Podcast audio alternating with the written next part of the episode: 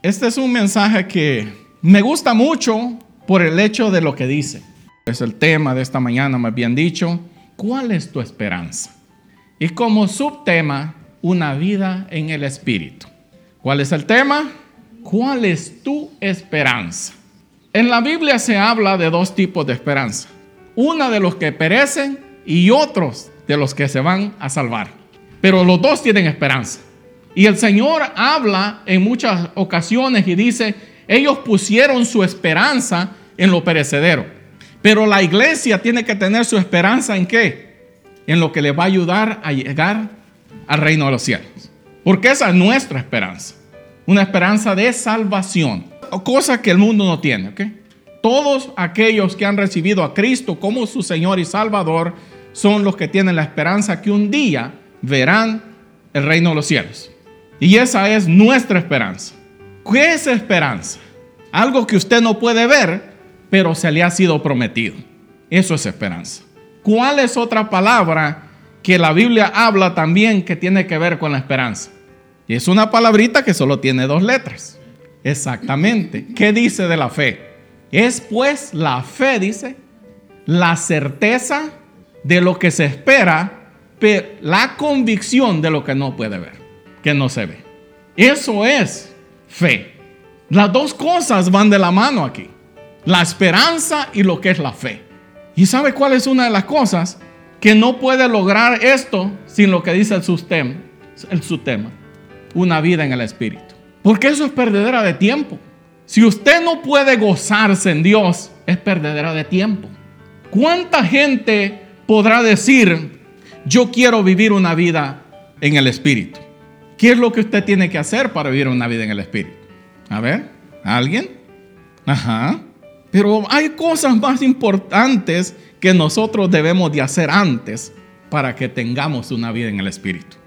Y que podamos tener una esperanza viva y no una esperanza perecedera. Mire pues, ya que usted está tan contento como estoy yo, sigamos adelante. Romanos 8:13. Puede ir apuntando o si solamente me deja que yo lea como usted quiera. Porque si vivimos conforme a la carne, dice, ¿qué pasará? Moriréis. Mas si por el Espíritu hacéis morir las obras de la carne, viviréis. ¿Y qué es en sí este dar muerte a la carne en nuestra vida en un sentido de que cómo pudiéramos nosotros acabar con aquello que nos hace la guerra? A ver, porque si no acabamos con aquello que nos hace la guerra, ¿y cuál es el enemigo número uno que tiene la iglesia? Aparte del diablo. La carne.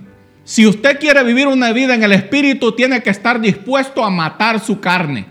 No físicamente, que entonces deja de existir, ¿va? Pero eso es exactamente lo que usted tiene que hacer. Pero hay una gran lista de cosas que el apóstol Pablo dice, si ustedes quieren vivir en el Espíritu, dice, tienen que rechazar esto. Y vamos a ver de cuántos de nosotros estamos dispuestos a rechazar aquello que te va a matar espiritualmente. Porque mire lo que escribe el apóstol Pablo en el capítulo 8 del libro de Romanos, en el versículo 18. Romans 8, 18, brother. Dice, y nos vamos a saltar después al 24, en el mismo libro, mismo capítulo. Pues tengo por cierto que las aflicciones del tiempo presente no son comparables con la gloria venidera que en nosotros ha de manifestarse. Dice, ¿verdad? Y luego dice después en el 24, y aquí es donde entra la esperanza que el cristiano tiene. Con esa esperanza hemos sido salvados. Solo que esperar lo que ya estás viendo, está viendo no es esperanza. Pues ¿quién dice espera lo que ya está viendo? Usted dice que está en la iglesia hoy. ¿Es una esperanza o es algo cierto? Porque esperanza debería haber sido usted haber dicho anoche, yo quiero estar en la iglesia mañana. Y la esperanza cuál era de que Dios le concediera estar aquí. Pero si usted está aquí ya no es esperanza, porque usted ya lo está viendo en la importancia de que la gente pueda ver algo que antes no podía ver. Mire, nosotros nos podemos levantar todos los días, pero no encontrar ningún propósito. ¿Cuántas de, nosotros nos levantamos todos los días y decimos gracias Señor porque me pude levantar hoy. Gracias Señor porque puedo caminar. Gracias Señor porque puedo hablar. Gracias Señor porque puedo hacer tantas cosas, puedo oír, porque son bendiciones que la gente ni siquiera agradece a Dios muchas veces. Y ese mal ese corazón mal agradecido te va a llevar a que cuando tú necesites algo de Dios, Dios cierre su oído. Porque Dios dice, no has sido agradecido con la abundancia de lo que yo te he dado.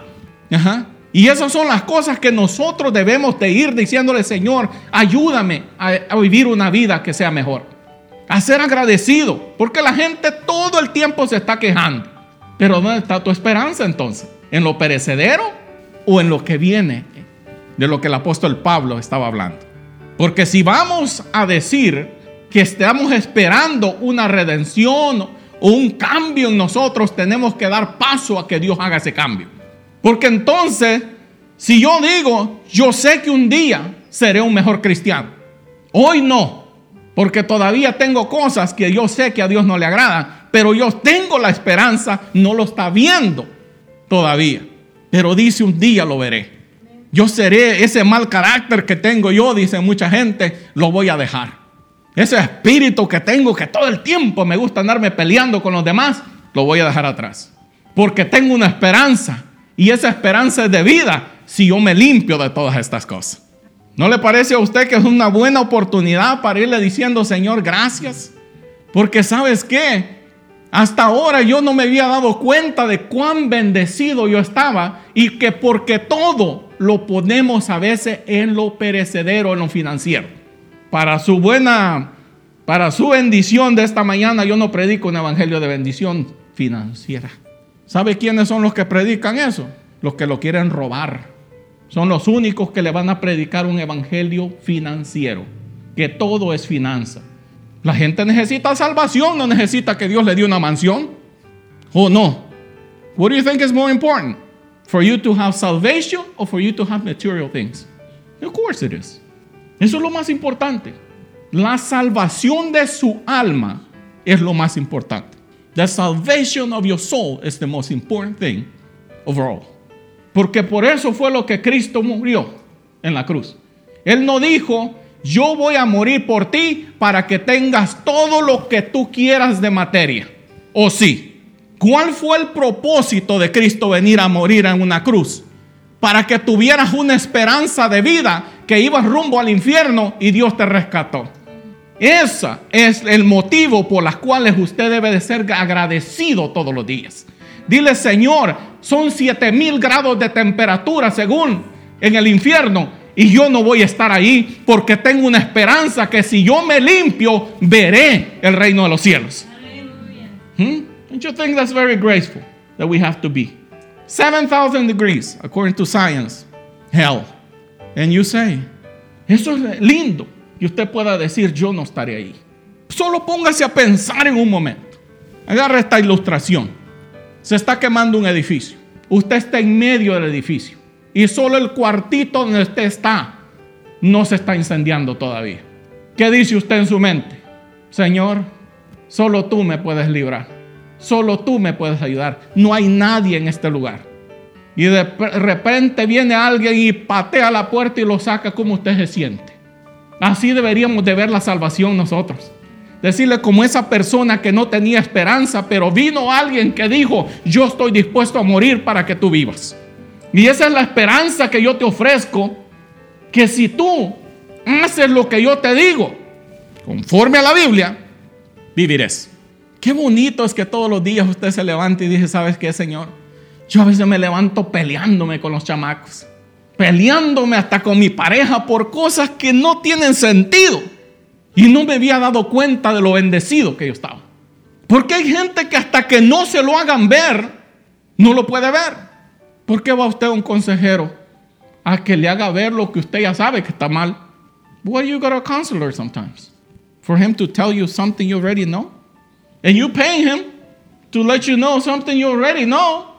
Entonces, ese es el problema de la gente a veces. Están en la iglesia, pero quieren estar en otro lado. El pueblo de Israel tenía mismo problema. ¿Por qué usted cree que el pueblo de Israel se iba con los ídolos? Porque había libertinaje. Habían cosas que esto, todo tipo de perversidad, orgías y todo. Y yo decía, aquí servimos a un, Dios, a un Dios santo, eso no es permitido aquí, pero allá sí. ¿Usted cree que cuánta gente no viene a la iglesia muchas veces? Pero ellos dicen que son mejores cristianos que los que, vienen. No, sí. Ellos son mejores que usted. Bueno, por lo menos ellos lo dicen. Yo no le hago mal a nadie. Es más, dijo, yo conozco cristianos que son peores que yo. Eso es la excusa de ellos y creen que eso lo va a salvar. ¿A dónde se han puesto su esperanza? En de que aquel es peor que él. Es una esperanza perecedera, pero mi modo. Y mira el apóstol Pablo aquí dice, en, el 18, pues tengo por cierto, dice que las aflicciones, dice, presentes, no son comparables con la gloria venidera que en nosotros, dice, hace manifestarse. ¿A dónde ve usted cristianos, cristianos afligidos en este tiempo? No, pero hay cristianos que todo quieren que les pasen sobando la espalda. Escuchan un mensaje bíblico, no les gusta. Escuchan un mensaje acomodado, dice, ese es lo que yo quiero. Ese a mí me gusta, dice, porque ese no me obliga a cambiar en nada. Ese dice, yo puedo seguir haciendo la misma persona que he sido todo el tiempo, dice, y no tengo que cambiar. Qué bendición, dice. Pero esa esperanza se va a venir abajo un día. ¿Cuál es el tema? ¿Cuál es tu esperanza? Y el su tema, una vida en el Espíritu. Porque si usted está viendo algo, entonces no es esperanza. Y mire, algo que sí me gustó mucho, Salmo 71. Mucha gente no analiza ni lo que dice ese salmo. Psalms 71. Ah, ¿Qué dice? Participe de lectura. ¿Y qué dice ahí? ¿Qué dice su Biblia arriba de, antes que el salmo? Exactamente. Ok. ¿Qué dice? Mire lo que dice. En ti dice, oh Jehová, me he refugiado. No sea yo avergonzado jamás. Socórreme y líbrame en tu justicia. Inclina tu oído y sálvame. Sé para mí una roca de refugio a donde recurra, dice, yo continuamente. Tú has dado mandamiento para salvarme, porque tú eres mi roca y mi fortaleza. Dios mío, líbrame de la mano del impío, de la mano del perverso y violento. Porque tú, oh Jehová, Señor Jehová, eres mi esperanza, seguridad mía desde mi juventud.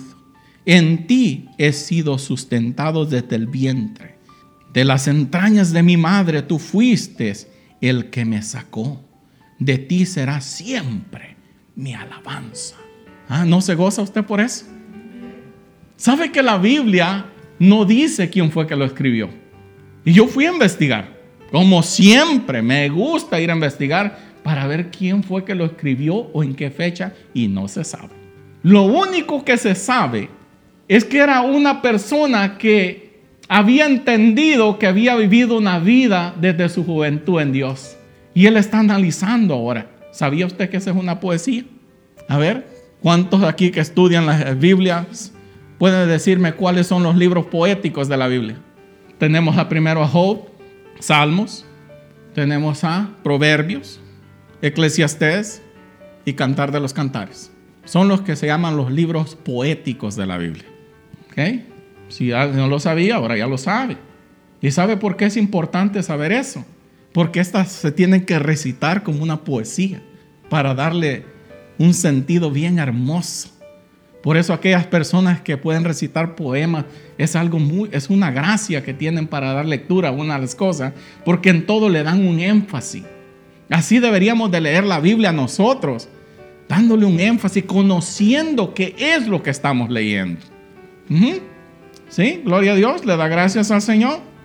Y este anciano le da gracias al Señor, dice, de mi juventud, Señor, dice, Tú has sido una roca de refugio. Cuando yo te he necesitado, dice, he podido acudir a ti. Y tú has estado allí por mí. Es lo que le está diciendo. Ahora dice, soy un anciano. Y puedo ver cuánto tú me ayudaste, cuánto tú me salvaste en todo este tiempo que yo he andado aquí en este planeta. En los peligros, dice, en todo donde yo me he movido, dice, tú has estado ahí conmigo. Muchas personas ni siquiera agradecen eso a Dios. Y eso nos hace ser unos mal agradecidos. ¿Por qué? Porque nosotros nos deberíamos, de levantar todos los días y analizar. Qué triste es que analicemos nuestra vida cuando estamos tirados en una cama. ¿Sabía usted que ahí es cuando la gente refleja en sus malas acciones? Cuando está tirado en una cama y ya tiene una enfermedad que ya le dijeron, ¿sabes qué? De esta no te salvas. Ahí es donde reflejan y dicen, yo la verdad he sido una mala persona. No me gusta perdonar a aquellos que me ofenden. Es más, dice, está en mi trabajo viendo peleando con todo el mundo. Quiero que todo el mundo haga lo que yo digo. En mi casa, dice, yo soy un dictador, una dictadora. Alábele si puede, alguien Dios le está hablando. ¿Y sabes qué? Qué bonito es que podamos decir, yo no voy a ser así más. Yo voy a cambiar mi manera de ver las cosas. Ya no voy a ver a mi pareja como la veía antes. Dice, ahora ya me quejo, dice, porque lo veo muy viejo, muy vieja. Ahora le doy gracias, Señor, porque cuántos años hemos venido caminando juntos. Cuántas cosas hemos logrado. Dios, no me había ni puesto ni a pensar. ¿Cuántos años he vivido? Hemos caminado, hemos andado por aquí, hemos andado por allá. Y sabe que son cosas que yo medito. Por eso que le estoy hablando así como le estoy hablando. Porque yo medito en todas estas cosas. Una vez me dijeron a alguien, ¿cuánto tiempo llevas de casado? Yo le digo tanto y me dijo, nunca he sido a consejería. Le digo, ¿para qué? No lo necesito. Le digo, porque yo trato bien a mi esposa. No soy un dictador en la casa ni nada de eso. Y me dijo, wow, yo sí tengo que ir. Imagínense. Gente en la iglesia, ¿verdad? Que la palabra yo tuve que verlos cambiado, transformado. Y todavía le están pagando a un psicólogo o a un consejero matrimonial para que arregle los problemas que ellos deberían de estar ayudando a otras personas que los arreglen. Alábele si puede. ¿Cuánta necesidad no hay de decirle a la gente, yo conozco un Dios que da esperanza? Pero no es así. Usted sabe lo triste que es y el apóstol Pablo habla de estas cosas. Que nosotros andamos acudiendo a la gente del mundo para que nos ayude a arreglar un problema que nosotros deberíamos de ser la solución para ellos. Ajá. Qué triste es que nosotros tengamos que decirle a una persona nuestros problemas. Cuando Dios dice en su palabra, si tú haces esto, yo te doy vida y te cambio, te transformo tu manera de pensar. ¿No cree usted que es una manera de reflejar, de, de que podamos analizar esto en esta mañana y decir, ¿sabes qué, Señor? ¿Cómo estoy viviendo delante de ti? ¿Le ha preguntado usted algún día al Señor, Señor, ¿cómo tú me ves? ¿Qué es lo que tú ves cuando me ves? Mucha gente no se va a atrever a preguntarle eso porque el Señor te va a empezar a señalar todo lo que tiene delante de su presencia no le agrada. Y por eso la gente no puede decirle, Señor, cámbiame, transforma, libérame, ayúdame. Porque si han hecho una idea de que eso en su corazón lo necesitan. Por ejemplo, gente pleitista dice, y si cambio, dice, voy a perder ese carácter que la gente ya me tiene miedo por lo que soy. ¿Qué va a pensar? Dice, si hay algún cambio en mi vida. La esperanza es que un día verás la salvación. Porque por eso Cristo murió. ¿Se le puede dar gracias al Señor usted? Y mire qué cosa más linda, ¿verdad? Que dice, líbrame de la mano del impío. ¿Cuántos de nosotros podemos decir, Señor, líbrame de aquellos que dicen que son nuestros hermanos, pero no lo son? Qué terrible es que podamos decir, líbranos de, los impíos, Señor, dentro de la iglesia. Qué terrible, porque eso es un impío. Es una persona que tiene conocimiento de Dios, pero no vive de acuerdo a lo que Dios dice. Y la gente que busca de Dios dentro de la iglesia se tiene que andar cuidando de los impíos dentro de la iglesia. Alábele si puede. Porque el impío no le gusta que nadie se levante. Si una persona quiere hacer algo por Dios, dice el impío, dice yo voy a bloquearte para que no lo hagas. Qué terrible, ¿verdad? Pero nosotros no deberíamos de ser así.